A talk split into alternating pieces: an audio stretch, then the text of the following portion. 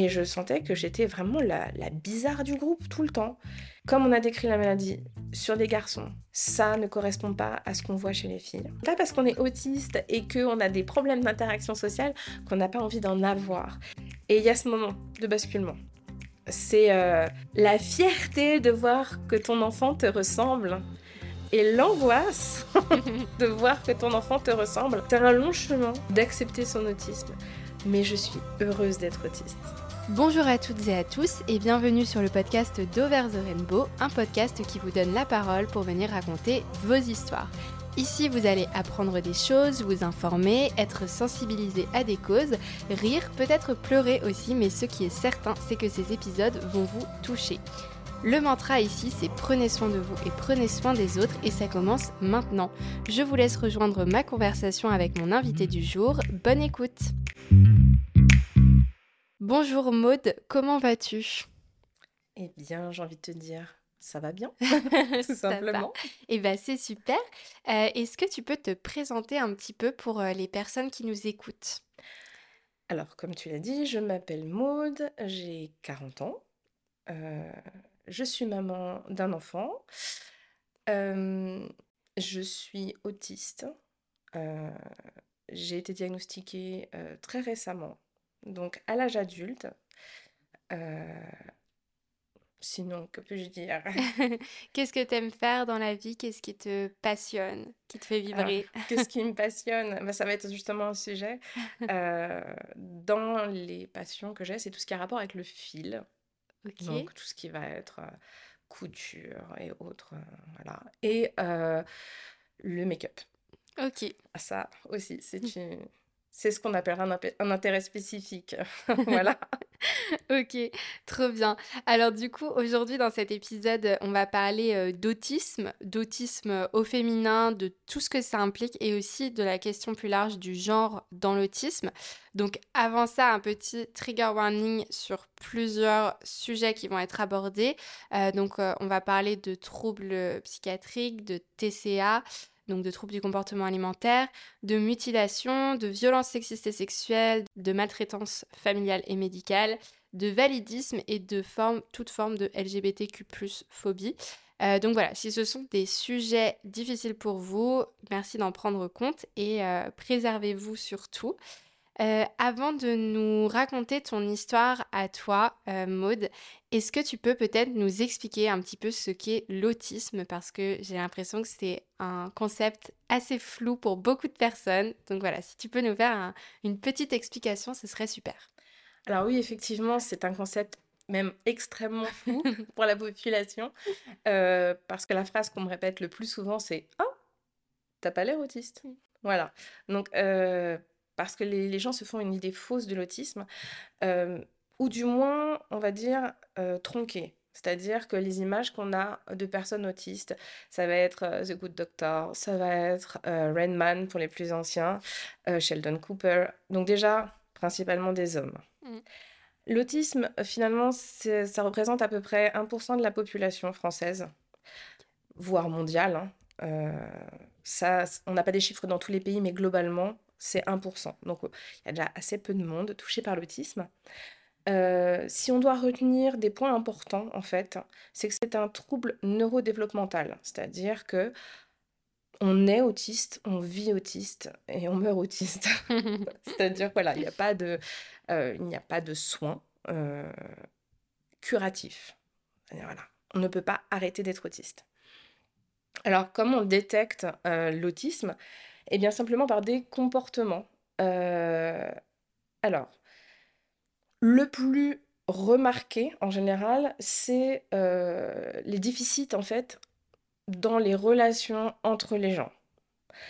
Alors, euh, comment expliquer ça? C'est-à-dire que si par exemple tu, tu m'affiches un sentiment, je ne peux pas prévoir ni ce sentiment, ni les intentions. Euh, alors, euh, il y a plein de gens qui vont dire oui, potentiellement moi aussi, euh, je ne sais pas toujours ce que les autres pensent. oui, sauf que nous, c'est encore plus poussé, c'est-à-dire qu'on peut, on peut pas se situer vis-à-vis des sentiments des autres. On va être perçu des fois comme mal poli parce qu'on a dit la chose qu'il ne fallait pas dire. Mmh. Voilà. Et ça peut être simplement de l'ordre de l'échange avec quelqu'un jusqu'à vraiment se positionner dans un groupe. Ça peut être un petit peu compliqué. Euh, ensuite, il y a un deuxième point qui ressort principalement, c'est euh, des comportements, des intérêts, des activités, euh, comment dire, à caractère restreint. C'est-à-dire que on va avoir ce qu'on appelle des intérêts spécifiques. Ok. Les intérêts spécifiques, c'est c'est pas une passion. Une passion, on, on vit la passion, c'est voilà. Euh, l'intérêt spécifique, ça te dévore. Tu, tu ne penses qu'à ça, tu ne vis que pour ça. C'est une source de plaisir infini pour une personne autiste. Et euh, les intérêts spécifiques sont absolument essentiels euh, pour les autistes.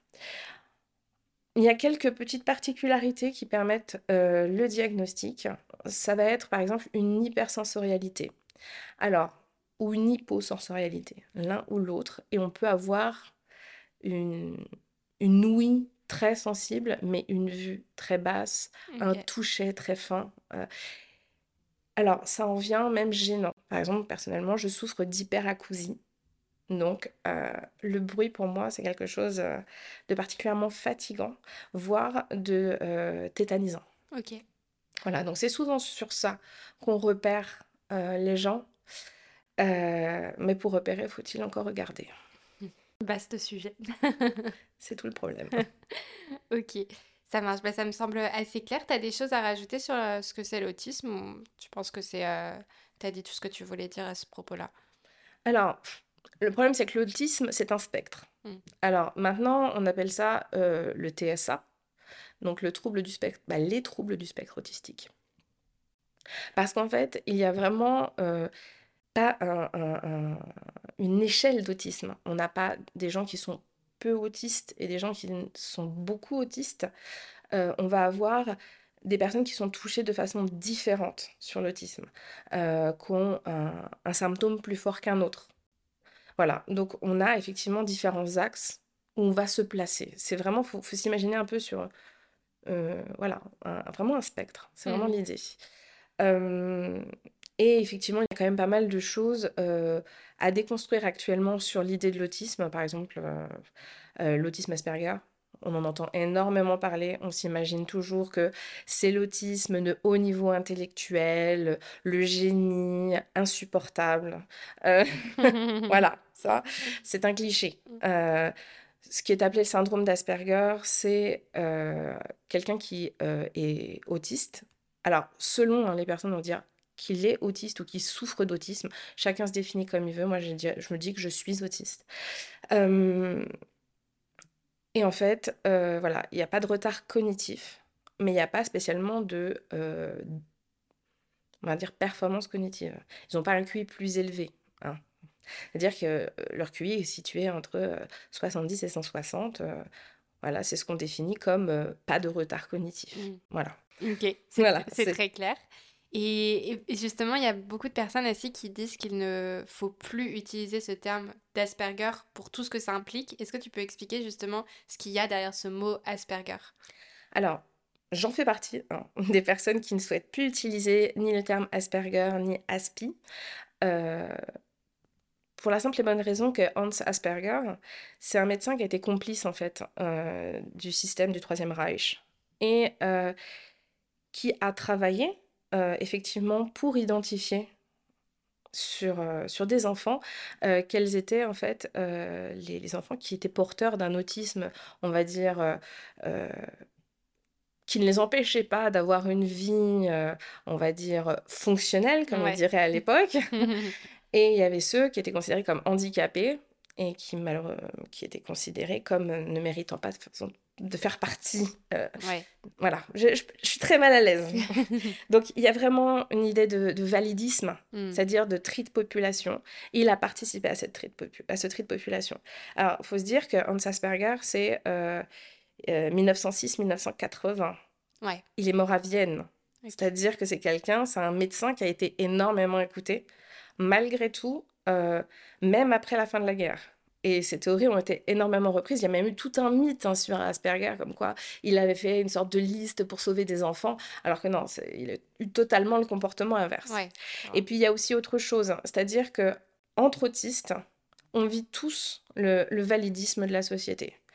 Euh, on ne le vit pas de la même façon, mais il est important qu'on se soutienne. On est 1% de la population, mmh. euh, c'est pas une grosse représentation. Et euh, si on commence à mettre euh, voilà, des échelles de valeur entre nous, ça va être catastrophique. Et, euh, et c'est du validisme. Donc, non, mmh. c'est un refus catégorique.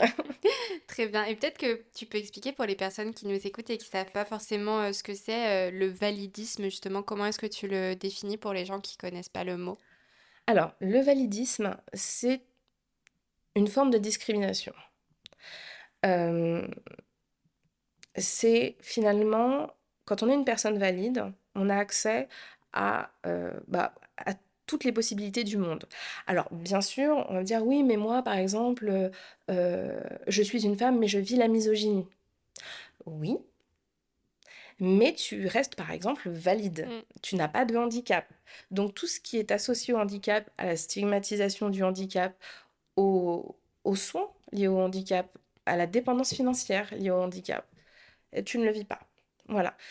Et il y a de fortes discriminations, en fait, euh, de la part des personnes valides sur les personnes euh, qui, sont porteuses de un ou plusieurs handicaps, en fait. Mmh. Et euh, on n'en a pas forcément conscience. Hein. ne pas en avoir conscience, ça, on va dire, ça peut arriver. mais c'est important d'écouter les personnes qui vous disent non, là, le comportement que tu as, il est validiste. Mmh. Tout le monde n'y a pas accès. Voilà. Tout à fait. Point très important euh, en effet et qu'il faut, euh, faut aborder parce qu'en fait, euh, on entend aujourd'hui de plus en plus parler de plein de types de discrimination, comme tu disais, le sexisme, le racisme, les LGBTQ+, phobie, etc. Mais c'est vrai qu'on entend peu encore parler du validisme, alors qu'en fait, c'est une vraie discrimination et que tout ça, en plus, ça peut bien sûr s'accumuler. Enfin, si on est une femme noire handicapée, bah, on va accumuler plusieurs types de discrimination du coup, c'est important d'en parler. Donc, merci beaucoup de le faire. Euh, pour revenir un petit peu à toi, donc tu nous as dit que tu avais été diagnostiquée il y a deux ans à peu près, je crois que c'est ça, vers 38 ans à peu près, il me semble. Euh, donc ça veut dire que tu as vécu quand même une grande partie de ta vie sans être diagnostiquée. Euh, si on revient à la toi enfant, comment est-ce que tu as grandi en tant qu'enfant autiste non diagnostiqué? Alors, c'est euh, c'est un sujet qui est un petit peu complexe parce qu'il faut se souvenir déjà de l'enfant qu'on était. Euh, et effectivement, enfant, la perception que j'avais, euh, c'était qu'il y avait quelque chose qui ne, ne correspondait pas aux autres. C'est-à-dire que j'avais du mal à rentrer en contact avec les autres enfants. parfois, ça fonctionnait avec un enfant. Euh, et c'est devenu un peu mon ambassadeur, mon ambassadrice vis-à-vis du groupe. Euh, mais c'était extrêmement difficile euh, d'être amie avec, les bah, avec d'autres enfants. Il y a aussi autre chose qui était un petit peu déjà perceptible, surtout vers l'âge de 8-9 ans où il y a une séparation des genres très forte dans la cour de récréation. moi, je naviguais un petit peu entre les groupes des filles, les groupes des garçons sans être totalement acceptée ni par l'un ni par l'autre, mm. euh, parce que je n'affichais pas les codes, parce que je ne comprenais pas les codes. Mais ça, à l'époque, euh, euh, en tout cas vers 6-7 ans, je ne le percevais pas. C'est-à-dire que voilà, je ne voyais pas pourquoi les autres petits m'aimaient pas spécialement. Puis après, j'ai compris que je leur ressemblais pas dans mes vêtements, par exemple. Et c'est là où j'ai commencé à surperformer le genre mm. que je voulais avoir. sauf que c'est vraiment le problème, c'est-à-dire que quand je voulais jouer avec les filles, je voulais être habillée euh, avec les codes féminins, et quand je voulais jouer avec les garçons, il fallait que je sois habillée avec les codes masculins. Sauf que dans une journée, il y a plusieurs récréations. Ouais. on ne peut pas aller changer à chaque. et, et, puis on peut pas être plusieurs en mm. fait. C'est sinon les, les, autres petits ne comprennent pas. Mais quand toi-même tu es enfant, c'est compliqué. Mm. Et du coup, les récréations euh, sont devenues rapidement un enfer pour moi. Et euh, finalement, je me suis complètement cristallisée sur les cours, sur l'apprentissage et aussi euh, sur les échanges avec les adultes. C'est-à-dire que petite fille, euh, j'étais considérée comme très mature, pouvant discuter avec euh, les adultes sans aucun souci, sans aucun malaise. Mais maintenant que je suis adulte, on me voit de façon beaucoup plus infantile. Mmh. C'est-à-dire euh, que je suis pas si mature que ça. Que... Et en fait, c'est juste peut-être que j'ai pas changé, ou pas trop, ou pas comme il faut. Euh, mais c'est vrai que, en tout cas, dans la partie enfant, c'était compliqué. Euh, mais on ne peut pas le qualifier, c'est ça le problème. Mmh. Ok. Et toi, du coup, les, les, signes que tu avais à l'époque qui auraient pu mettre la piste sur le fait que tu étais autiste, c'était quoi justement? C'était ces, difficultés à communiquer avec les autres, à s'adapter Avec le recul, tu, tu penses qu'il y avait quel signe? Alors, moi, avec le recul, oui. pour être honnête avec toi, ce matin, j'ai regardé tout mon livret scolaire avec les, les remarques de mes professeurs. Et c'était clairement Maud ne s'intègre pas dans le groupe, euh, Maud est trop timide. Euh, voilà, c'était toujours ce côté. Euh, je savais pas quoi faire quoi avec le mmh. groupe. Et pourtant mes résultats scolaires étaient excellents. Ce qui fait que mes parents, eux, se... finalement, se sont pas inquiétés. pour eux, la sociabilisation, c'était pas l'essentiel de l'école. D'ailleurs, c'est pas ce qu'on disait à l'époque. Moi, je suis, je suis allée à l'école. Euh, à partir de 1985, 6 1985. Euh, l'école, tu y allais pour apprendre. Voilà, c'était tout. Mmh. Donc j'apprenais, donc il n'y avait pas de problème. Mmh. Maintenant, je, me rends compte qu'effectivement, il y avait des très gros problèmes. Euh, des... Oui, il y avait des gros problèmes d'échange avec, avec les autres pères. Quoi. Mmh. Ok. Et donc, à quel moment euh, et comment tu as été euh, enfin diagnostiqué euh, autiste? Alors, déjà, moi j'avais un questionnement. le questionnement, il a commencé vraiment à apparaître petite. Je sentais que j'étais pas comme les autres. Adolescente, je me sentais en souffrance, mais de façon complètement disproportionnée. où là, effectivement, j'ai eu des, des pensées noires, euh, des... Comment dire Où j'ai commencé à mutiler, en fait, pour mmh. passer à la douleur. J'étais déjà en dépression, en fait, à 16 ans. Et euh, du coup, euh, ma mère m'a envoyée chez un thérapeute, et, qui était d'obédience psychanalytique. et la psychanalyse et l'autisme ne font pas très bon ménage. Voilà, voilà. Alors, pour faire hyper rapide, les théories psychanalytiques sur l'autisme se basent sur une mauvaise relation entre l'enfant en bas âge et la mère. Comme si c'était la mère qui avait détruit en fait la personnalité de l'enfant. Euh, vous pouvez chercher euh, la théorie de la mère frigidaire. C'est horrible. Toujours de la faute des mères, de toute façon. voilà, de toute façon, c'est psychanalytique. Donc, j'ai une chance énorme d'avoir une personne très gentille, par contre, euh, qui a su m'accompagner en tant que personne. Je pense clairement que c'est, c'est son être qui m'a accompagnée plus que sa pratique de la psychanalyse. Mm. Euh, là, ça m'a pas aidé du tout. et euh, finalement, c'est pas plus mal parce qu'à l'époque, la France, et encore beaucoup maintenant, est très psychanalytique. Et euh, ce qu'on conseillait à l'époque, en tout cas dans les années 80-90, c'était de séparer l'enfant autiste de sa famille. Ah ouais. Il y a des familles qui ont été brisées par la psychanalyse. Et il y a des autistes qui ont été brisés aussi. Il y a eu de la maltraitance mmh. médicale sur des enfants et des adultes autistes. Et donc, euh, bon, j'ai suivi cette thérapie, ça donnait rien. Et je continuais à vivre la sociabilisation comme quelque chose de très douloureux, d'agressif. Euh, à la fac, ça s'est un petit peu mieux passé parce qu'on est on n'a pas besoin d'être social quand on va à la fac. on peut faire toute sa, sa, ouais, son cursus sans avoir trop d'échanges, ou du moins que des échanges formels, donc ça, ça, se passe très bien. Le monde du travail, ça, ça a été très agressif. Les, les premières relations euh, avec d'autres adultes de notre âge, ça, c'est particulièrement difficile aussi.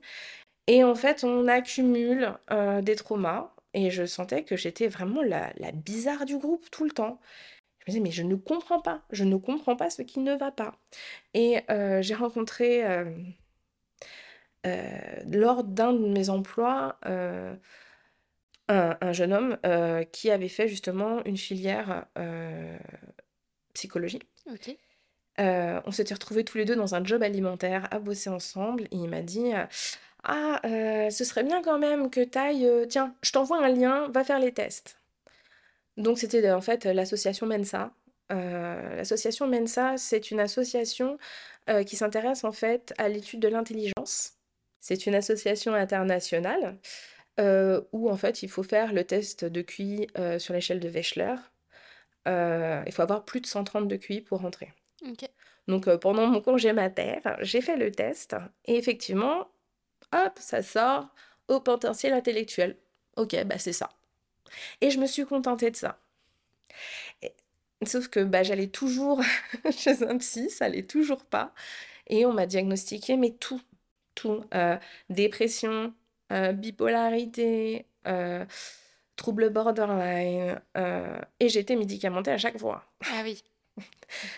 Ça ne fonctionnait pas, mais on continuait. Et puis, en fait, quand on met, on, on donne des médicaments à quelqu'un qui n'a pas la pathologie, euh, ça peut entraîner d'autres symptômes qu'on pense être dus au, au principal. Ça, ça, ça devient un bazar sans nom, en fait. Ouais.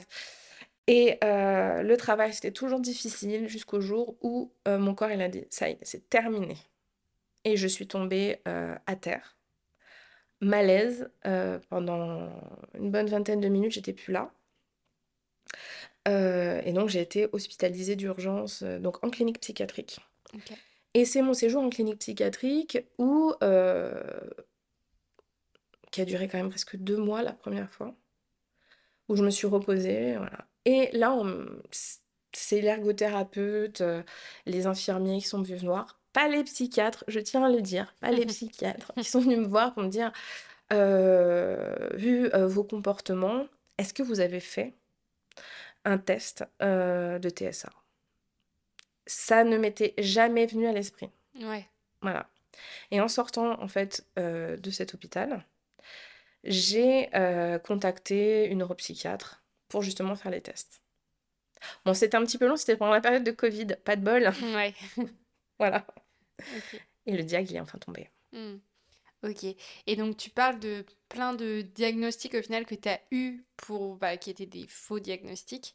Euh, et du coup, comment est-ce que ça se fait que à chaque fois, ces professionnels n'aient pas eu l'idée de l'autisme? Comment est-ce que... Enfin, du coup, il y a des, il y a des symptômes, entre guillemets, je sais pas si c'est le bon mot, en commun avec les maladies que tu as citées, ou comment ça se fait qu'ils aient autant été sur des mauvaises pistes? Alors oui, euh, il y a énormément de symptômes. Euh, alors, on va parler de symptômes primaires et de symptômes, on va dire, euh, secondaires qui sont issus finalement de, du manque de diagnostic. Euh, quand on est une personne qui n'est pas diagnostiquée autiste, eh bien, le monde, il n'est pas du tout adapté à soi. Hmm. Et donc, euh, bah, il y a de la souffrance qui naît des échanges avec les gens, mais aussi de la fatigue, parce que euh, dans l'autisme, bah, le fait bah, d'être autiste est une grande source de fatigue aussi. Parce que euh, je vous ai parlé de l'hypersensorialité. Je sais pas si... Ouais, je crois que tu en as parlé, oui. Euh, bah, du coup, euh, quand euh, on entend, moi par exemple, j'en- j'entends 40 décibels au-dessus de tout le monde sur certaines fréquences, c'est comme avoir une radio à fond toute la journée. C'est épuisant. Hmm. Et au bout d'un moment, bah, tu as effectivement la dépression qui va se mettre en place. Tu peux avoir de l'anxiété parce que tu as peur de sortir, parce que tes interactions avec les autres gens arrivent. Et en France, il y a cette croyance que l'autisme touche principalement les hommes. Donc, euh, alors, ça, c'est déjà dû euh, bah, aux études qui ont été faites. C'est-à-dire que l'autisme, il a été euh, finalement théorisé par Asperger et par Kenner sur des groupes qui contiennent principalement des garçons. Donc, alors je crois que Asperger, c'était, il, il a formalisé que sur des garçons. Et euh, Kanner, je crois que sur un échantillon de 11 euh, enfants, euh, il devait y avoir deux filles, quelque Mhm. chose comme ça, quoi. Ouais. Donc euh, finalement, ce qu'on appelle le sexe ratio, il était euh, clairement pour une description sur les hommes. Comme beaucoup de choses hein, dans le médical, hein, Ouais. les médicaments, c'est pareil. hein. Parce qu'apparemment... euh, Alors, je suis désolée de faire le raccourci homme-femme. Euh, et pas en fait parler de genre et de sexe séparément. C'est aussi un contexte historique.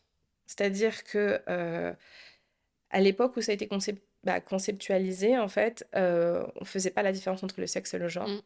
J'ai bien conscience qu'il y a une différence. Ouais. Donc euh, voilà, je, je préfère prévenir que des fois quand je dis ça, quand je dis autisme au féminin, j'ai envie de dire c'est il y a deux choses qui rentrent. À la fois euh, le côté biologique dans le terme génétique, Mm. mais il va y avoir aussi tout ce qui est éducation. Euh, quand on est assigné fille à la naissance, on est éduqué comme une fille euh, à la naissance. Et du coup, il y a des conséquences. Et ces conséquences, c'est comme on a décrit la maladie sur des garçons, eh bien, ça ne correspond pas à ce qu'on voit chez les filles. Alors, il y a plein de, petites explications. Euh, par exemple, euh, les petits garçons autistes, euh, sont plutôt connus pour faire de grosses colères, pour avoir un rapport très frontal avec leur entourage, voire de la violence, des troubles du sommeil très importants. Et les, garçons dans nos, nos sociétés sont moins, finalement, ont moins d'injonctions à se calmer. Ouais, c'est vrai. Euh, alors que les petites filles, on- dès leur naissance, on les met dans- on leur met dans, la tête qu'il faut être douce, qu'il faut être à l'écoute de l'autre. Et donc, euh, vraiment, dès la naissance, les petites filles autistes, elles sont formatées pour pouvoir interagir avec l'autre, Mm. euh, interagir positivement. Donc la colère, elle la garde en elle. C'est même pas réfléchi, c'est quelque chose qui se fait. Et donc, forcément, les symptômes vont être complètement biaisés et on passe sous les radars. Par contre, quand on devient adulte, euh, maintenant, on va dire ces dix dernières années, il y a beaucoup plus de tests qui ont été faits sur des euh, personnes adultes euh, pour savoir si elles étaient autistes. Là, on se retrouve à dépister chez les adultes deux fois plus de femmes que d'hommes. C'est-à-dire que clairement, euh, les petites filles, on les a, on les a perdues en fait quand elles étaient petites et on les récupère quand elles, quand elles Mm. sont adultes parce qu'elles en peuvent plus. C'est clairement moi ce que j'ai vécu. Voilà. Ouais.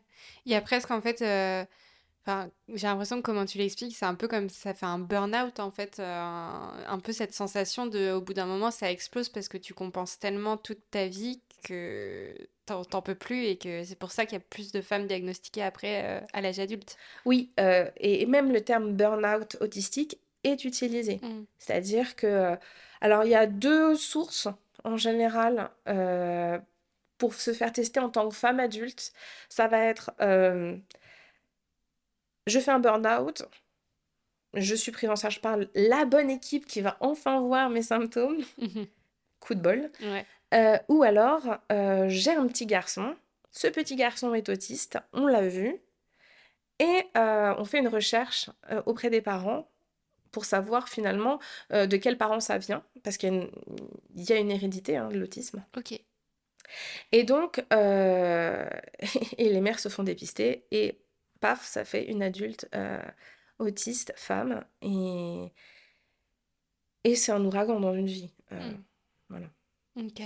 Et c'est intéressant que tu parles du coup de, de l'hérédité parce que j'ai l'impression qu'il y a aussi beaucoup de mal à... Enfin, les gens ont beaucoup de mal à comprendre ce que c'est l'autisme, à, com- enfin, à savoir si c'est une maladie, si c'est...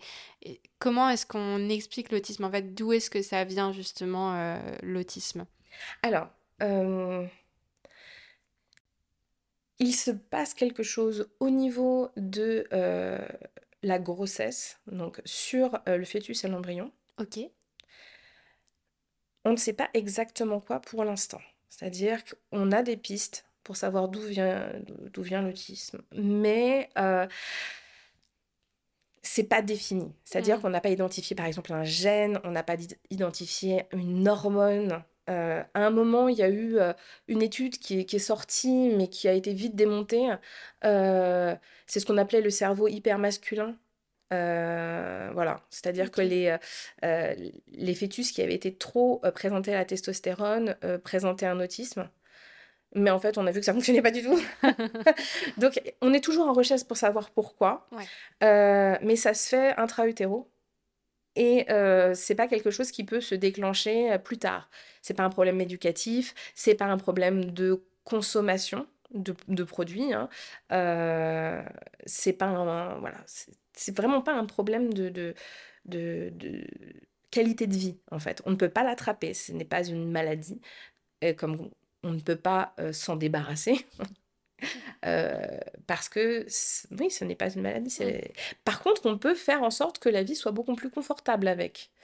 Et ça, ce sont tous les aménagements euh, qu'on peut faire à côté. Ok, et quoi par exemple comme aménagements qui sont possibles Alors comme bah, justement l'autisme, c'est un spectre, vous allez avoir plein d'autistes différents. oui, il existe des personnes autistes qui ne parlent pas. Alors ne pas parler, ça ne veut pas dire ne pas avoir de sentiments. Ça ne veut pas dire ne pas ressentir, ne pas vouloir exprimer. Donc, on peut mettre en place euh, des euh, communications par pictogramme, euh, ce genre de choses. En fait, vous allez avoir par exemple des, autistes qui sont verbaux, donc du coup ils peuvent s'exprimer. on peut les guider pour savoir quelle émotion ils ressentent, pouvoir parler de ses propres besoins. Voilà, euh, finalement, comme euh, normalement quelqu'un qui est stable, on va dire. C'est-à-dire que quand tu es bien dans tes pompes, en général, tu arrives à euh, dire tes besoins et être autonome. Bah, c'est un petit peu ça qu'on cherche à obtenir aussi. après, il y a tout ce qui est sensoriel. et là, tu peux avoir plein de choses. Par exemple, il y a, une chose qui est souvent très très très mal vue par les gens euh, qui ne connaissent pas l'autisme, c'est le steaming. Alors le steaming, c'est faire euh, quelque chose de répétitif pour s'apaiser. Alors, euh, je pense que vous, vous connaissez tous quelqu'un qui tremblote de la jambe parce qu'il est en train de réfléchir à quelque chose. C'est une forme de steaming. Mmh. Voilà, c'est un mouvement répétitif. Sauf que quand on, on, est on a un besoin de stimer en tant qu'autiste. Euh, c'est pour réfléchir, c'est pour se détendre, c'est pour aussi avoir du plaisir. Ça peut prendre plein de formes. Ça peut prendre euh, la forme de effectivement des mouvements de jambes, de se taper la poitrine, de bouger les bras, euh, de jouer avec des petits fidgets, danser. Ça stimule le système vestibulaire, c'est le système de la, de la perception dans l'espace. Il y a beaucoup de plaisir avoir ce genre de choses. Il y a aussi un besoin chez certaines personnes autistes d'avoir des vêtements où il y a de la compression pour stimuler le sens du toucher.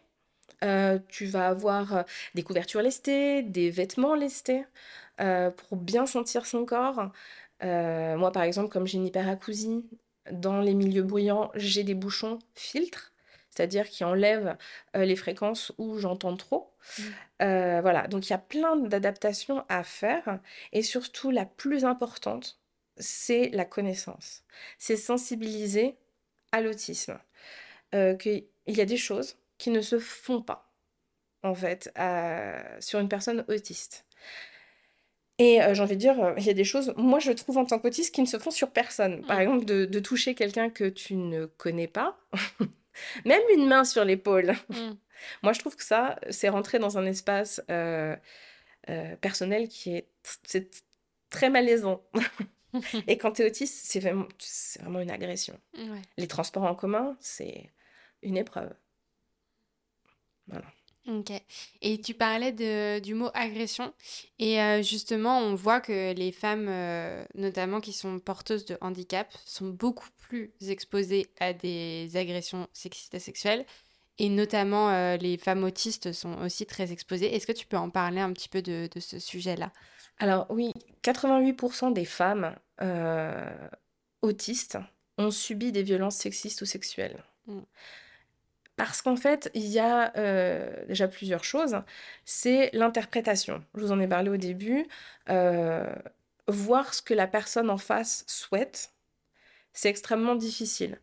Euh, donc, détecter un comportement de prédateur, c'est quasiment impossible en fait. Mmh. Alors, avec bien sûr qu'on est tout à fait capable d'apprendre. hein. Euh, et quand on a vécu une situation difficile, on ne souhaite pas la revivre. Et ça peut même faire des hyperfixations dessus. Euh, personnellement, euh, j'ai vécu ces, euh, ces violences sexistes et sexuelles. Je l'ai vécu au sein de mon premier mariage, où je, je n'avais pas la conscience que je pouvais dire non. Mm. C'est-à-dire que je, je suis d'une génération 80-90 euh, où effectivement il y avait encore énormément de vecteurs sexistes dans les séries, dans les films. On en a encore aujourd'hui, on est d'accord, Oui. mais c'était extrêmement fort à cette période-là. Et euh, les jeunes filles euh, autistes apprennent beaucoup sur les interactions sociales en regardant les autres personnes de leur âge et les séries et la télévision. Même elles ont une consommation générale extrêmement importante euh, de séries pour se dire, ah oui, d'accord, dans telle situation, on fait ça. Euh, sauf que non, les séries en général dépeignent ou romantisent des situations d'agression. Ouais. Et quand tu te retrouves dans la situation en tant qu'autiste, bah, tu dis, bah, j'ai pas de raison de dire non. Même si ton corps, il te dit, c'est pas OK. hein. Mais il y a cette décorrélation. Alors, euh, dans l'autisme, on peut avoir des phénomènes de dissociation, comme euh, euh, chez tout le monde, hein. Euh, mais c'est encore plus marqué chez, chez quelqu'un d'autiste, simplement se protège en séparant un peu l'esprit du corps. Et euh, voilà, donc Mm. on peut subir des violences sexuelles, malheureusement, très facilement, parce qu'on ne s- on, on sait pas que ça va arriver, on ne sait pas dire non, on n'est pas protégé, et euh, on est beaucoup plus exposé. Ce qui crée en fait euh, des femmes adultes autistes dans l'hypervigilance, tout le temps. Et quand elles se ratent, parce que c'est terrible, parce qu'on culpabilise derrière, on se dit c'est de ma faute, je n'ai pas fait assez attention. Euh, surtout quand on n'est pas diagnostiqué, on se dit mais en plus, comment dire, la, la plupart, euh, c'est que les potes ou, ou ta famille, on dit mais t'as pas vu que euh, il était derrière toi, t'as pas vu que et puis ça, euh, c'est pas normal qu'il te le fasse, pourquoi t'as accepté? Et et tu te reçois ça dessus en disant ah oui, pourquoi j'ai accepté? Mm. Bah, je sais pas. Et, et voilà. Donc tu te retrouves dans une situation où tu, en plus, on te fait culpabiliser, quoi. Ouais, ouais, je vois. C'est vrai que déjà, on retrouve ça euh, chez beaucoup de femmes victimes de violences sexistes et sexuelles, le fait de pas toujours euh, repérer les signaux parce que bah, souvent euh, c'est à peine perceptible, quoi. Et en plus, on n'est pas habitué à ça. Et c'est vrai que du coup, quand déjà de base, en étant autiste, t'as du mal à interpréter les choses, bah, ça complique deux fois plus, quoi. Enfin, c'est évident.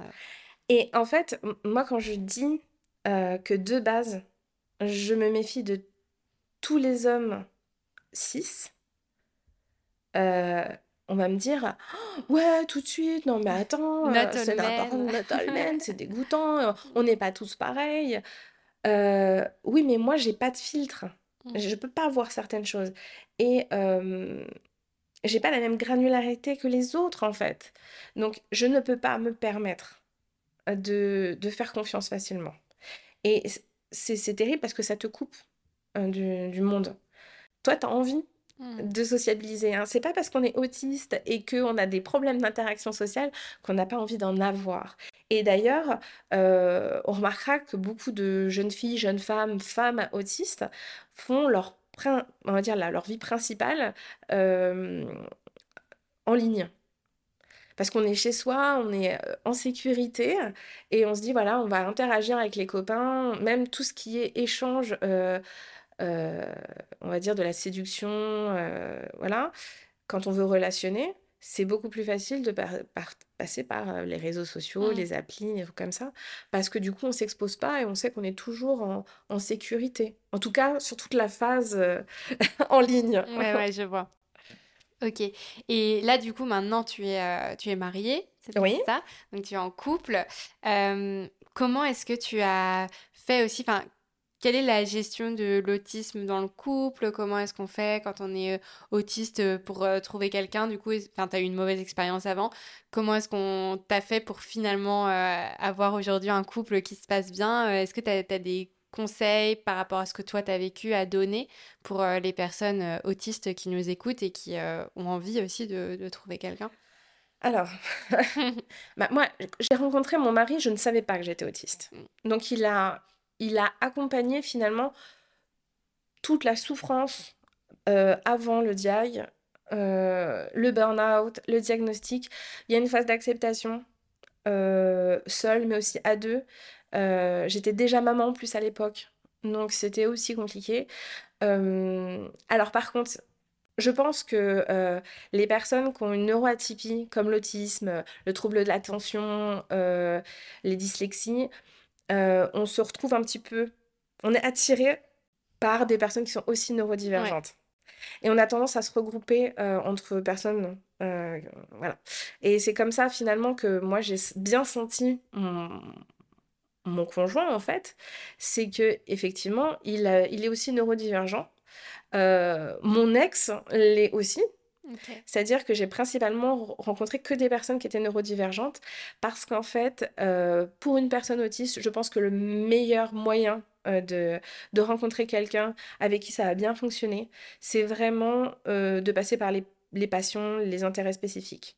Voilà, c'est-à-dire que c'est au moins un truc que tu vas pouvoir partager. Et euh, si tu vois que la personne, elle est autant impliquée que toi, il y a de fortes chances qu'elle soit du, du même acabit que toi. Alors, je dis pas qu'on ne peut pas faire, on peut pas relationner avec quelqu'un qui serait euh, pas neurodivergent. hein. Euh, c'est juste plus facile. Mmh. Voilà. Après, moi, comment j'ai rencontré mon, mon conjoint, c'est totalement improbable. Comment dire ça?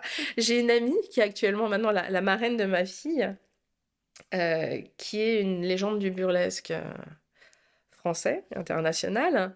Et en fait, un jour, euh, j'ai dû la dépanner pour une scène, pour faire, euh, donc monter sur scène et faire un striptease burlesque. oui, ok, sacrée anecdote. Et, et du coup, mon mari était dans le public. ok. Et il m'a contacté euh, via Facebook à l'époque, parce Mm. que ça fait maintenant 12 ans. Ok. Et ça a mis du temps. J'ai mis énormément de temps en fait à, à comprendre. Tout le monde me disait, mais pourquoi il t'écrit tout le temps? Pourquoi il t'écrit tout le temps? Moi, je sais pas. hein. Donnait des rendez-vous. à- à- au dernier moment, j'annulais. euh, quatre ou cinq fois, on a eu du mal à se voir. Euh, Il est venu chez moi, il me dit, ah, bah, je vais te faire des crêpes. Je dis, bah, c'est cool, on va manger des crêpes. J'ai rien vu, je voyais pas du tout qu'ils s'intéressaient à moi. Et euh, c'est marrant parce qu'on s'est regardé en chien de faïence. euh, et voilà, c'était. Bon, voilà, on savait pas trop, quoi. Et c'est après, on s'est dit, ah ouais, si, on est bien ensemble. Ouais. C'est ça, c'est vraiment étrange hein, comme Mm. situation, mais je pense que c'est euh, beaucoup de rencontres qui sont comme ça. Moi, j'ai beaucoup d'amis euh, qui sont euh, soit autistes, soit HPI, soit TDAH, qui finalement ont un conjoint qui a aussi une spécificité, Ouais. et ils se sont rencontrés par une passion, hein, genre euh, les jeux en ligne, euh, les choses comme ça. Maintenant, euh, il n'y a pas de méthode pour se protéger. hein. Euh, malheureusement, il faut des fois faire tomber la garde euh, pour pouvoir, bah, pouvoir laisser quelqu'un rentrer dans ta vie. Mm. Euh, et aussi, il y a des challenges hein, de vie. hein. Je t'ai dit, j'étais maman. Mm. Ça, c'est un challenge de vie. J'ai, en termes de désir d'enfant, moi, j'ai une histoire qui est compliquée, euh, familiale. Euh, et la question de savoir si je voulais avoir un enfant ou pas, bah, finalement, euh, je m'étais dit, bah, ou pas. Peut-être que j'ai trop de traumatisme, je suis peut-être trop bizarre. J'ai pas envie de transmettre ça à un, à un nouvel être, en fait. Ouais. Et sauf que mon conjoint, lui, il était au taquet pour être papa. Ouais. Et il avait des bons arguments, donc on a discuté, mais c'était vraiment, euh, voilà, brainstorming, quoi. Alors, on va faire les pour, les contre. les- Mais complètement. Quand il y a des gens qui disent, ah non, moi je fais un enfant parce que je fais un enfant. bah non, nous, on a réfléchi euh, grave avant, en fait. Euh, donc on a été des parents assez tardifs. Mm. Euh, moi, j'ai eu ma, ma fille à 34 ans et mon mari à 50 plus. Donc Ouais. voilà. Et ça a été, ça a été quelque chose. Mm. Ouais, justement, tu peux nous, nous en parler un petit peu de, bah, de, enfin, de la notion de maternité avec l'autisme, comment ça se mixte, comment ça se rejoint, comment toi tu l'as vécu, le fait de, bah, le désir d'enfant, de devenir mère en étant autiste? Alors, euh, ce que je dis là, c'est clairement de l'ordre du témoignage, hein. Oui, C'est pas une sûr, généralité sur sûr. tous les Ouais. autistes. Euh, sachant que la, la sexualité, d'une manière générale, c'est une question qui est complexe pour euh, les autistes. Ok. Même il y a, euh, comment dire, une, euh, énormément d'autistes qui sont asexuels. Ok. Et ça pose, comment dire, du coup, le, bah, avoir un enfant, c'est peut-être une problématique Oui. plus compliquée. C'est pas mon cas. Euh, et moi, je, je me situe en, en tant que pansexuel, en fait. J'ai eu des relations avec des gens, on va dire, pas un genre spécifique. Et euh, donc, le genre qui est mon conjoint maintenant. euh, alors, ce qui s'est passé, c'est qu'effectivement, euh, je me suis dit, ouais, il a de bons arguments. J'ai envie de tenter l'expérience. Moi, j'ai une formation scientifique. J'ai vu ça comme ça. C'est, ça peut paraître hyper froid et distant, mais je me suis dit, j'ai envie de tenter cette expérience de est-ce que je vais réussir à transmettre quelque chose de positif? Comment je vais faire? Et euh, comme moi, je suis biologiste, euh, de formation, du moins, euh, voilà, j'ai vu un peu ça comme une expérience. Alors, par contre, euh, quand on parle des violences obstétricales, médicales, quand on est autiste, la grossesse, c'est pas du gâteau. Ouais. C'est-à-dire que c'est extrêmement intrusif. Euh, le consentement, euh, les médecins connaissent pas.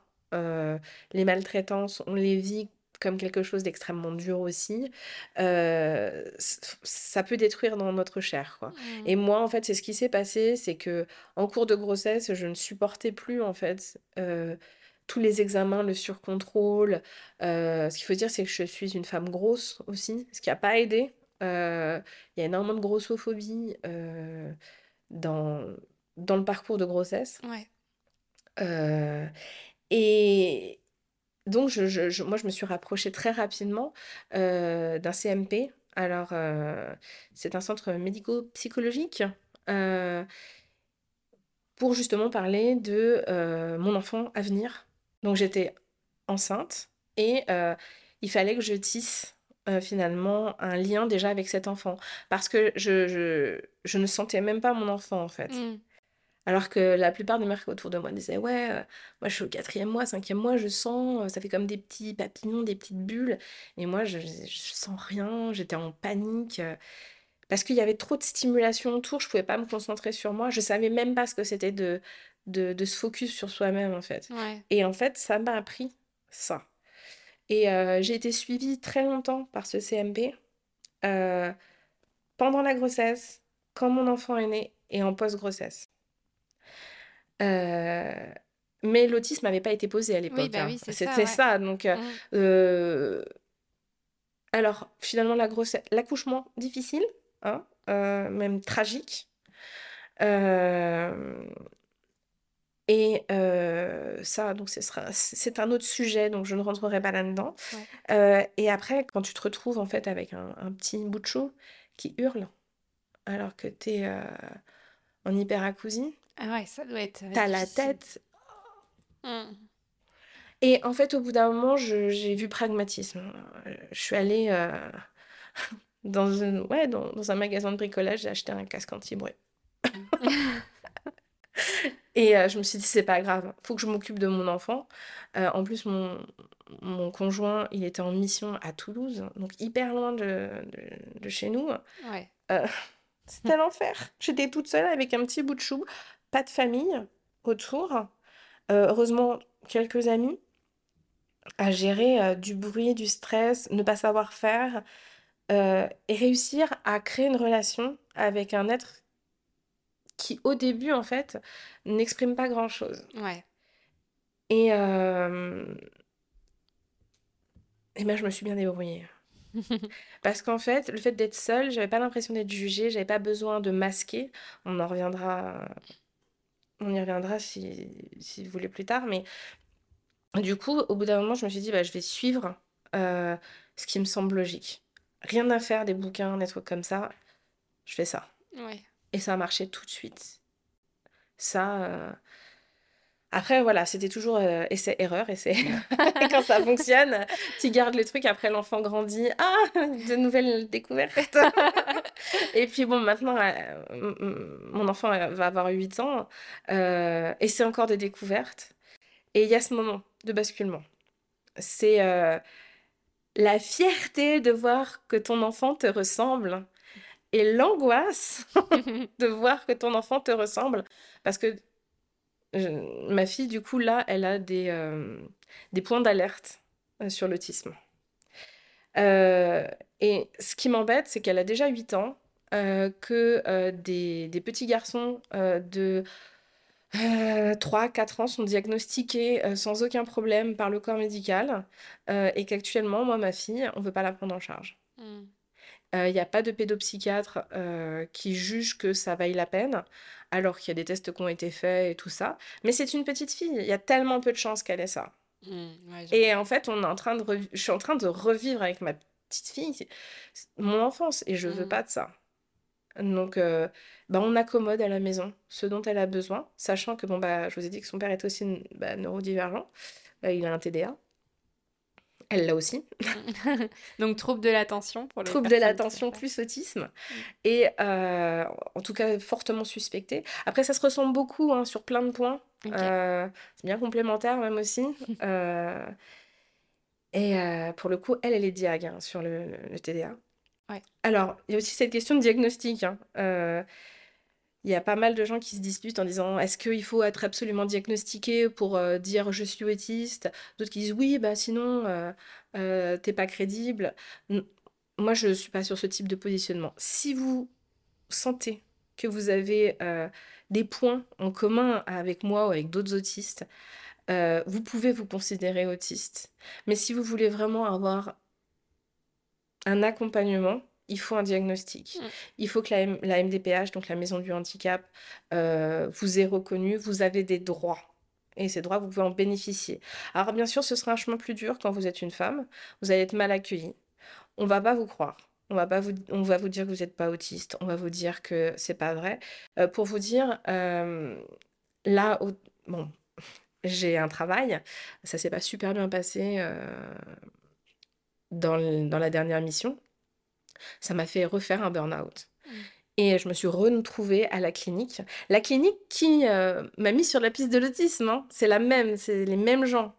Euh, en fin de séjour, euh, le psychiatre me dit Madame, ce serait quand même bien que vous alliez au centre de ressources autistiques parce que là, votre diagnostic par le neuropsychiatre, j'y crois pas. Euh, non, c'est des... Pourquoi vous vous acharnez à pas croire c'est fou, hein. Un diagnostic d'un neuropsychiatre, ce sont des tests qui sont euh, calibrés, euh, qui sont utilisés aussi au centre de ressources autistiques, en fait. Hein. Mmh. Ce sont les mêmes tests qui sont passés. Voilà. Et donc, quand tu es une femme, t'es jamais cru dans l'autisme. Surtout que là, on me dit, ouais, non, mais tu parles, t'es confortable. mais parce qu'en fait, j'ai été obligée, au bout d'un moment, on te comment dire, si, si t'es pas une femme sociable, au bout d'un moment, bah, tu es sortie de la société. Mmh. Ouais. Et tu parlais, je voulais revenir sur la notion de masquage que tu as évoquée. Est-ce que tu peux expliquer un petit peu ce que c'est? Parce que je crois que c'est quand même une notion très importante à comprendre quand on parle euh, d'autisme. Alors, le, le, masquage, en fait, c'est de créer un personnage pour être euh, socialement compatible. Voilà. C'est-à-dire que si j'ai mon comportement de base à la maison, quand il n'y a personne, avec un groupe de personnes, ils vont se dire, mais elle, elle est hyper bizarre, elle me met mal à l'aise. Et, ça, je l'ai vécu euh, en mmh. tant que enfant, je l'ai tout de suite vécu. et donc, effectivement, on va faire, on va porter un masque, on est un personnage. Donc, euh, c'est pas un manque d'honnêteté, c'est de se dire, on veut violemment être accepté par le groupe par exemple, si vous avez un collègue qui se balance beaucoup, c'est peut-être parce que ça lui fait du bien, en fait. Peut-être qu'il est autiste, vous n'avez pas à juger, même si c'est un comportement bizarre. et le problème, c'est qu'il y a beaucoup d'autistes et beaucoup de femmes autistes qui masquent. Et les femmes autistes, elles vont malheureusement le masquage pas conscientisé. C'est-à-dire que comme elles sont éduquées comme ça, mmh. eh ben, elles vont masquer d'office. Donc elles vont avoir elles vont avoir un comportement au travail, un comportement en famille, un comportement avec certaines amies d'autres amis. Et en fait, on peut avoir euh, plein de personnes et on a cette sensation de se décomposer, en fait. On sait plus qui on est. On est une personne différente à chaque fois. Donc ça, c'est source, un, de fatigue énorme. Deux, les gens te croient plus. Ils te disent que tu es malhonnête alors qu'en fait, tu t'adaptes à eux pour qu'ils t'aiment. Parce qu'on a besoin d'être, de se sentir aimé. Il y a ça. Et puis, il y a aussi euh, le fait de compenser.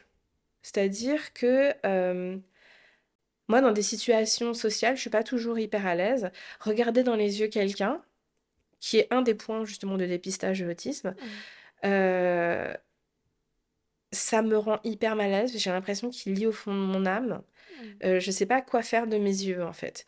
Donc je vais pas regarder une personne. Donc des fois, pour que, comme c'est un contact qui est important quand même dans une discussion, eh bien je vais compter. Euh, je vais dire, voilà, ah, ça fait une dizaine de secondes que je ne l'ai pas regardé, hop, je lève les yeux, mmh. je redescends les yeux, c'est bon, j'ai fait le contact. Euh, bon, alors, est-ce que c'est mon tour de parler là? Ouais, ok. mince, j'étais en train de penser à ce que c'était mon tour de parler, donc j'ai pas écouté ce que la personne, elle a dit.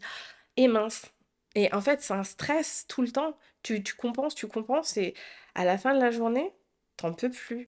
Et le pire, ça va être ce qu'on appelle les small talk, les discussions de machine à café. Euh, moi, par exemple, si on, comment dire, tu fais quoi ce week-end? Si un collègue me dit, tu fais quoi ce week-end? Moi, un collègue, c'est un collègue, c'est pas mon ami. Donc, je vais, je trouve la question déplacée. Ouais, je vois. Je vais pas savoir quoi répondre. Euh, en général, je fais, oh, je sais pas trop. Et toi? Et du coup, je renvoie toujours la balle en fait à la personne en face pour dire vas-y, parle. Euh, tu veux sociabiliser, mais parle. voilà, tu combles. Et euh, des fois, on me pose des questions, je vois pas le sujet. C'est euh, qu'est-ce que tu as fait ce week-end? En quoi ça te regarde? Si, si, ça, si ça venait de moi, quand ta collègue me dit qu'est-ce que tu as fait ce week-end, je répondrais mais ça te regarde pas t'es pas mon pote. Mais tu réponds ça, qu'est-ce, comment ça se passe? Oui, c'est ça. Ça peut, euh, ça peut être mal pris. Euh. Et puis tu vas voir l'inverse. Tu vois, genre, euh, on va me dire Ah, il est sympa ton maquillage aujourd'hui. Et là, c'est foutu. là, le bouton maquillage est. Vu que c'est mon intérêt spécifique, ça va être ce qu'on appelle de l'infodumping. Mm. Donc, on va se déverser en info. Ah oui, bah alors c'est de la palette de machin chouette, de telle marque, alors c'est telle euh, color story, c'est machin chouette. Et j'inonde la personne d'informations. Et je dois aussi compenser ça, alors que c'est tellement de bonheur d'en parler. Mmh. Euh, quand on est une personne aliste, c'est-à-dire pas autiste, on, on, mesure pas à quel point l'intérêt spécifique est vital pour un autiste. Et euh, dans un espace, moi je travaille dans, dans l'IT, c'est un espace qui est très masculin. Et euh, j'ai des centres d'intérêt euh, aussi masculins, euh, comme la conquête spatiale. Et si ça tombe sur le sujet, eh bien, j'ai envie de parler à mes collègues. Et là, on se prend une gifle d'une violence. Par exemple, les collègues, ils vont parler, voilà, ils vont parler de SpaceX c'est une société que je suis parce que ça fait partie de la conquête spatiale. Je commence à faire justement mon infodumping et tout. Je suis super contente, je vis mon meilleur moment auprès d'eux. Et comme je suis une femme, je suis pas légitime à parler de mmh. science. une grande claque. Et là, la tristesse qui est derrière, elle est, elle est énorme. Et après, on n'a plus du tout envie de parler, en fait. Ouais, je vois. Et voilà. Euh, et mmh, le problème, c'est que la plupart des collègues sont pas sensibilisés à ça. Donc, ils savent pas ce que c'est que... Euh, un autiste, quoi. Euh, il y, a ça, et il y avait aussi, euh, justement, bah, en, parlant de genre, euh, c'est aussi très difficile de se placer parce que j'ai effectivement des, intérêts spécifiques qui sont plutôt, on va dire, féminins compatibles et d'autres masculins compatibles. Et, et c'est le cas pour pas mal d'autistes. Et les femmes autistes souffrent beaucoup de ça. C'est-à-dire que elles veulent s'approcher euh, des, hommes et des milieux masculins euh, parce qu'il y a des choses qui les intéressent. Et euh, elles se retrouvent dans une situation où elles ne voient pas en fait l'intérêt du genre. C'est un code social qui, qui n'a aucun sens. Tu peux t'intéresser très bien à la conquête spatiale, à la mécanique, aux maths. Même si tu es une femme, il n'y a pas de, de lien. Et pour un, pour un autiste, le genre, c'est quelque chose c'est un code social tellement artificiel qui est très très difficile à comprendre euh, pour interagir, mais aussi pour se définir.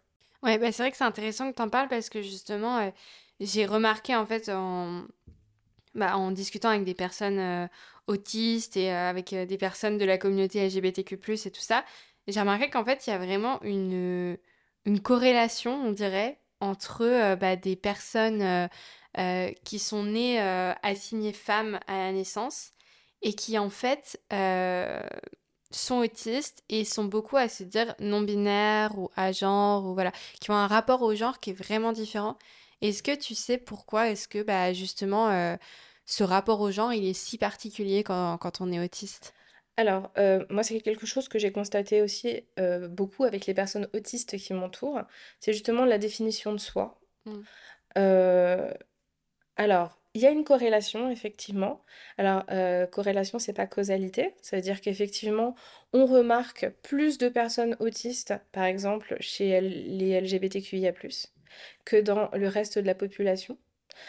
Euh, mais alors, savoir dire pourquoi, on n'a pas de, justification pour ça. Mmh. Alors bien sûr, il y a des choses qui semblent logiques, hein, comme justement la population autiste a a du mal en fait à cerner les codes sociétaux. Euh, même, on va dire que les autistes questionnent parce que trouver une explication solide à un autiste pour lui dire que euh, être une femme c'est ça et être un homme c'est ça, que ce sujet c'est du féminin, que ce sujet c'est du masculin, bonne chance.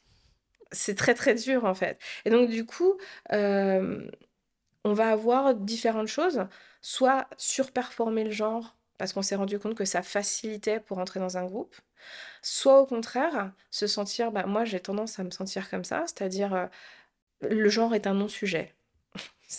voilà, je me définis en tant que personne, euh, mais je, voilà, je j'ai envie de dire, j'ai un peu laissé couler. C'est-à-dire que petite, bah, on m'a dit, t'es une petite fille.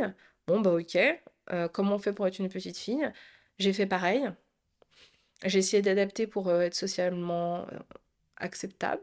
Et puis après, euh, j'ai beaucoup joué avec les codes du genre. hein. Je pense que le fait que je sois tombée pendant un moment dans le burlesque et de faire de la scène et tout ça, c'était pas du tout au programme.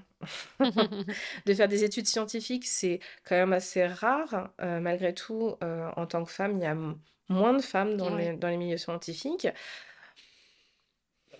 voilà, donc ce rapport au genre, pour nous, il a assez peu de sens. Voilà. Mmh. Euh, je pense qu'il y a les, femmes autistes qui vivent, se vivent femmes autistes parce que, voilà, elles ont... C'est une identité qu'on leur a donnée et elles l'ont perpétrée, en fait. Et euh, puis, il y a les gens qui se sentent pas. Et finalement, ça pose pas de problème. Le problème, en fait, c'est quand tu vas rentrer en contact avec quelqu'un qui, pour qui le genre a un, a vraiment une, importance. Et il y a aussi une autre chose, c'est que les autistes, bah, c'est 1% de la population. Euh, alors, par exemple, si on parle de la transidentité, parce que justement, on peut être euh, gender fluid, mais on peut aussi être à genre, et on peut aussi euh, envisager une, une, transition par rapport à son genre assigné à la naissance. Et euh, le gros problème, c'est que euh, les personnes qui ont une identité trans sont aussi une toute petite partie de la population. Mmh. On est à moins d'un pour cent. Ah, pour le coup, de façon assez homogène dans le monde, euh, on a un peu moins d'un pour cent. Et donc, on se retrouve, on, se retrouve à avoir des statistiques un peu compliquées, c'est-à-dire que dans la population transgenre, justement, on, va avoir entre, selon les études, 4-5 fois plus d'autistes que dans la population générale, jusqu'à 26 fois selon certaines études. Voilà, donc c'est quand même assez... Euh, il y a beaucoup d'autistes euh, dans cette idée de, de transidentité, justement. Et... Euh, mais comme les échantillons sont minuscules, mmh. Et il y a aussi un truc qui est catastrophique, c'est l'infantilisation des autistes. C'est-à-dire que euh, à partir du moment où tu es autiste, tu peux pas faire partie euh, d'une étude sur la transidentité. Tu ne peux pas, euh, en tout cas, tu n'es pas retenu en fait, tu n'es pas écouté. Et même quand tu demandes à faire une transition, le corps médical est encore plus agressif avec toi que si, si, tu es à liste, en fait. Donc, c'est comme si on nous demandait si on avait toute notre tête pour faire un choix aussi grave que changer de genre, alors que pour nous, ça nous semble juste euh, notre nature naturelle, quoi. C'est pas on sent que c'est notre identité. Euh, et, mettre en doute ça, c'est catastrophique. Donc, euh, il y a des, Voilà, vis-à-vis du genre, c'est très compliqué pour l'autisme parce qu'on n'est pas écouté en tant qu'autiste et euh, on n'est pas identité aussi en tant que minorité de genre. Mmh. Il y, a, ça. Et bah, ça fait quand même un truc assez complexe. et si vous cherchez l'espérance de, vie hein, d'une personne autiste, c'est 54 ans. Ah ouais. Et euh, alors, il y a plusieurs raisons. La plus grosse raison, c'est de la souffrance psychologique. Euh, justement, de personnes qui n'ont pas été diagnostiquées ou qui ont été diagnostiquées tardivement, donc qui ont développé euh, des pathologies réactionnelles, en fait. Et il y a énormément de, tentatives de suicide, en fait, et, de suicide d'une manière générale. Et vous avez aussi des maladies physiques qui sont associées à l'autisme, et on ne comprend pas forcément pourquoi.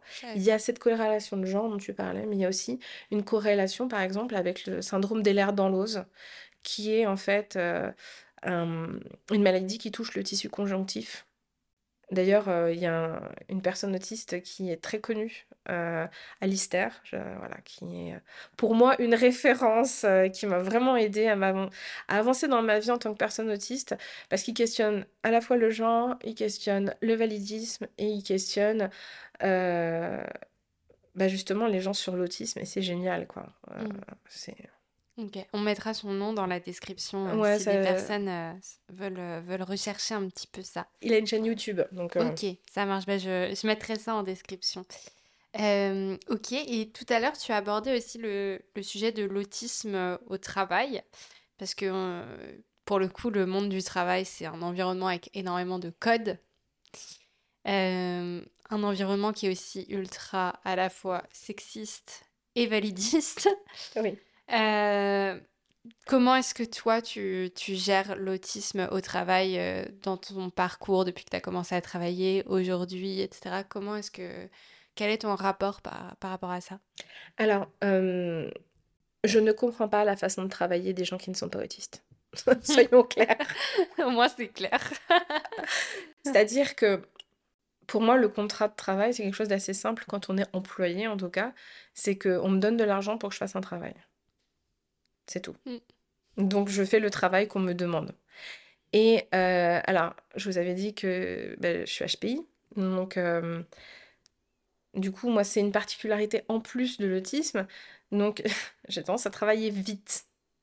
Euh, et de façon, on va dire, sans fioriture, sans délicatesse, pour l'ego des gens autour de moi. Donc j'ai tendance à, voilà, je fais une tâche, je la fais, et puis je fais un rapport, et puis voilà. Surtout que mon travail est d'améliorer la qualité, en fait. Et donc, du coup, bah, moi, un processus de qualité, il est très facile à suivre. Il y a des processus, je les passe au crible. D'ailleurs, c'est amusant parce que mes études euh, de biologie étaient centrées sur la qualité. J'ai fait une reconversion. Pôle emploi m'a orientée vers la qualité. Donc, je ne mmh. m'étais pas trompée hein, sur mon identité. Et euh, malheureusement, moi, j'ai fini mes études en 2008, euh, crise des subprimes. donc, plus de taf. tu finis ingénieur, mais tu n'as pas de travail derrière. J'ai fait beaucoup de, de, métiers alimentaires, dont travailler sur un plateau de téléphonie. Ok. Le bonheur, hein, des appels toute la journée, devoir euh, négocier avec les gens, euh, faire reformuler correctement. Je, je n'avais plus de vie. Je, mmh. voilà, je faisais mes heures et le reste du temps, je dormais pour récupérer. C'était un enfer sur Terre. Et puis après, j'ai intégré le service qualité de la société. Euh, et là, je me suis rendu compte que déjà le fait d'être une femme, euh, puisque quand tu prends un peu du galon, euh, on te fait de plus en plus sentir que tu es illégitime mmh. à ton poste, et euh, que ta façon de faire de la qualité, c'est pas ce qu'on attend de toi. Voilà, donc parce que tout est implicite. Euh, moi, ce que je demande, par exemple, c'est qu'on me donne mes, euh, comment dire, mes tâches à faire euh, par mail. Il faut que ce soit par écrit. Parce que je veux pouvoir y retourner plusieurs fois pour me rassurer. et si c'est mal formulé, ce n'est pas de ma faute. Voilà. C'est un peu rigide hein, comme façon de faire, mais je me dis, ça permet en fait d'avoir une relation un peu plus apaisée avec le travail. Ça, alors, c'est de dire ce qu'on fait et de faire ce qu'on dit. On est d'accord, c'est pas le monde du travail. Et donc, ça a toujours été quand même une souffrance assez importante, le travail. tant que j'ai pas été diagnostiquée, bah, j'ai pris sur moi. Je me suis dit, c'était je suis une feignante, je suis imbuvable, euh, je comprends pas les codes, j'en ai marre. C'était vraiment quelque chose, je rejetais le boulot, et puis ils sont tous sexistes, puis ils sont tous grossophobes. Euh, franchement, avoir fait ingénieur euh, pour finir là, c'était vraiment une, une souffrance monstrueuse. Mm. Quand j'ai été diagnostiquée et pris en charge par la MDPH, alors moi j'ai la reconnaissance travailleur handicapé, donc alors, la MDPH ne vous aidera pas à, vous, à dire quels sont vos droits si vous avez cette reconnaissance travailleur handicapé. Après, il y a des postes euh, qui sont ouverts. Normalement, les entreprises doivent euh, recruter au moins 6% de personnes en situation de handicap. Il n'y a quasiment aucune société qui est à ce niveau-là. Hmm. Euh, malheureusement, il y a une partie des autistes qui ne peuvent pas être accueillis dans un cadre traditionnel d'emploi. Alors, il peut y avoir des autistes en fait qui travaillent en ESAT. Ce sont des, des on peut pas vraiment dire des entreprises, hein, ça a, un but quand même capitaliste, mais aussi euh, d'accueil normalement des personnes handicapées pour les aider en fait à être insérées socialement dans le travail. D'accord. Euh, ce qu'il faut savoir, c'est que dans les ESAT, euh, il n'y a pas de délégué syndical, il n'y a pas de droit du travail. le salaire, il est inférieur au SMIC. Voilà. Donc on a trouvé aussi euh, une population qui était capable de travailler euh, à moindre coût. Mmh. Ça, euh, validisme. On est dedans. validisme, j'écris ton nom, c'est tout à fait ça. et il y a d'autres systèmes, hein. il y a ce qu'on appelle les entreprises adaptées. Ce sont des entreprises en fait où il y a une vraie conscience d'accueillir un public handicapé. Alors là, je dis en général. Hein. Et euh, en général, ce sont des, sociétés où il y a bien plus que 6% de personnes handicapées et elles ont une reconnaissance et des aides de l'État, euh, très importantes d'ailleurs. Et vous avez la dernière catégorie, c'est-à-dire toutes les autres entreprises qui peuvent accueillir un public euh, handicapé. Et bien sûr, ils ont des aides. alors, j'entends beaucoup de personnes dire oui, on va embaucher des handicapés pour pas avoir l'amende. oui, parce qu'en fait, euh, quand une entreprise n'est pas à 6% de personnes en situation de handicap, sachant que la population euh, en France, c'est à peu près 6-7% de personnes en situation de handicap, donc c'est normal que ce soit représenté en fait euh, dans les entreprises. Bah, c'est normal qu'elles participent en fait.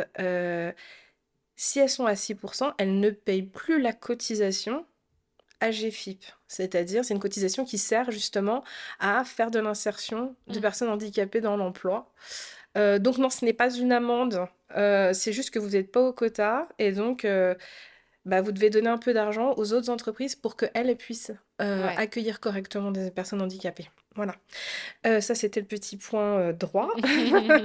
et puis, il y a, plein de choses qui, viennent avec la RQTH. Hein. Alors, on peut choisir de ne pas le dire à l'employeur, mais dans ces cas-là, on ne peut pas en bénéficier. Mmh. et donc, l'employeur ne peut pas le déclarer et ne, du coup, ne pas finalement avoir cette réduction de, de charge. Et, mais si on le dit et que l'employeur a une réduction de charge, on a le droit à une adaptation de poste et à d'autres choses, hein, comme euh, euh, des demi-journées pour euh, aller à ses soins, une aide pour refaire son renouvellement de dossier RQTH, voilà, ce genre de choses. on a plein de droits. Hein. et c'est pour ça que les personnes qui, qui, ont du mal à passer au diagnostic, Euh, je sais qu'il y a un, impératif financier dessus, euh, parce que les centres de ressources autistiques qui font les dépistages gratuits, ils sont saturés. Mmh. Euh, le gouvernement ne met pas d'argent dans les centres de ressources autistiques, et il y a des, des listes d'attente qui peuvent aller jusqu'à 4 ans. Ah ouais. C'est fou. Donc, il y, a des personnes non, non diagnostiquées alors qu'elles savent, elles le sentent qu'elles sont autistes, c'est normal. moi, j'ai dû payer en fait. Hein, euh, et pour vous donner un, tarif, en province, un bilan neuropsychiatrique pour l'autisme, c'est 900 euros. Ah ouais. Donc c'est pas c'est pas pour tout le monde. Hein. Mmh. Et c'est pas remboursé. Hein. Il n'y a, y a, rien qui est pris en charge. Même si on le met dans le dossier euh, de la MDPH en disant ah bah oui, j'ai payé mon diagnostic. Et on dit bah c'est bien, tu as payé ton diagnostic. voilà, il ne se passe rien. voilà, donc euh, on, se retrouve dans une situation où il y a beaucoup de préjugés aussi. C'est-à-dire que euh, moi, quand je suis arrivée sur mon poste où j'avais ma RQTH, voilà, je me suis dit, l'employeur, il sait que je suis autiste. Je lui ai donné toutes les conditions pendant l'entretien parce que comme ça, s'il me voulait pas, il pouvait me dégager pendant l'entretien. Donc c'est bon, là, on est bien. Je vais sur ma première mission, euh, je veux faire de la sensibilisation. Et là, on me dit, euh, Chut, surtout, n'en parle pas trop. Ouais. mais j'ai rien dit là pour l'instant. Jusqu'au jour où j'ai fait un malaise, en fait, euh, au travail. Euh, parce que il y a, y a des choses qui peuvent arriver à une personne autiste. C'est une surcharge. Vraiment une surcharge cognitive. Le cerveau, il n'en peut plus. Et il peut y avoir différentes réactions. Soit un effondrement. C'est-à-dire que la personne, elle va plus parler.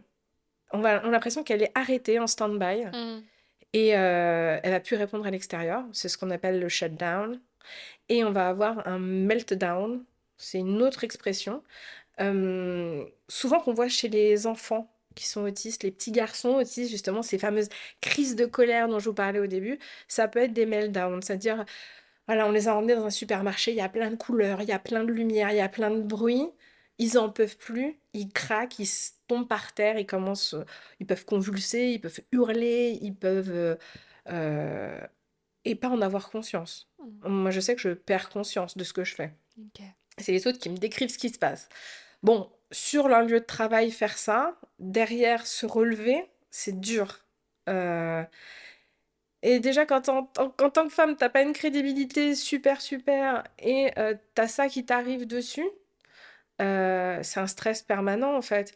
Euh, moi, je me balade, euh, j'ai l'impression d'être une petite tortue. J'ai mon sac avec mes bouchons, avec j'ai un document qui explique ce qu'il faut faire en cas de crise. J'ai tous les médicaments qui sont nécessaires. Je dois prévoir tout, tout le temps. Et en fait, on est dans une situation où on fait et de l'hyperfixation et de l'hypervigilance et toujours prévoir au cas où. Et ça, c'est infernal. Et si on n'a pas de sensibilisation au travail, bah, ça va ne faire que renforcer ça.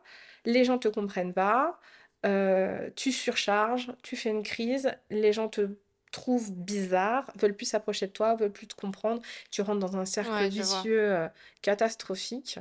Et euh, alors qu'on peut faire totalement autrement, le fait de parler de l'autisme, de dire que il suffit de pas grand-chose, euh, moi, il n'y a vraiment pas grand-chose à faire, hein, pour adapter mon poste, hein. C'est, euh, m'envoyer les, euh, les demandes, par écrit, éviter les réunions. j'ai pas un poste normalement où il y a beaucoup d'interactions sociales, donc ça, ça va. Mmh. et puis, favoriser le télétravail, donc un un environnement sûr, mais euh, je pense que c'est dans les choses, euh, tu, dois être au courant, mais euh, les personnes handicapées, moi à chaque fois que je vois le picto du handicap, je me dis non, mais le handicap, c'est pas que moteur en fait. Ça peut être cognitif, psychique, sensoriel. 80% des personnes handicapées, c'est du handicap qu'on appelle invisible. Mmh. Moi, j'ai même tendance à dire des fois qu'on ne veut pas voir. Ouais, clairement, il y a un peu de ça aussi. Ouais, ouais parce que si on trouve quelqu'un d'étrange, par exemple, moi, je suis le genre de personne, euh, si je me laisse en freestyle, je parais, je suis étrange. Euh, ce serait bien d'avoir la parole un peu euh, détendue sur ça. Mmh. S'il y a eu de la sensibilisation avant, tu, sais que la personne, elle est autiste. Alors, on n'a pas vocation à éduquer tout le monde, hein, on est d'accord, mais on peut en parler. Euh, juste poser la question, euh, ah, comment dire, ta, ta situation m'intéresse, euh, ça te dérange on parle de deux, trois trucs sur l'autisme? Moi, je dis, il n'y a pas de souci. Si je veux pas répondre, je te répondrai pas de toute façon. Donc, voilà. Et ça, ça règle tout. mais voilà, il faut la volonté aussi en face, quoi. Mmh. Et au travail, pas trop. C'est ça le problème. Du coup, on arrive quand même sur la fin de cet épisode. Est-ce que toi, tu vois des sujets dont tu penses que tu n'as pas parlé autour de l'autisme, que tu... enfin, des choses à ajouter? En fait, c'est un sujet qui est tellement vaste, je suis forcément passée à côté de quelque chose. je ne peux pas être exhaustive sur le sujet. et je ne peux pas parler non plus aussi pour tous les autistes, en mmh. fait. Mais euh, n'hésitez pas, en fait, à suivre des personnes autistes sur les réseaux sociaux, euh, parce que c'est là où, en fait, elles ont leur place, elles se sentent bien.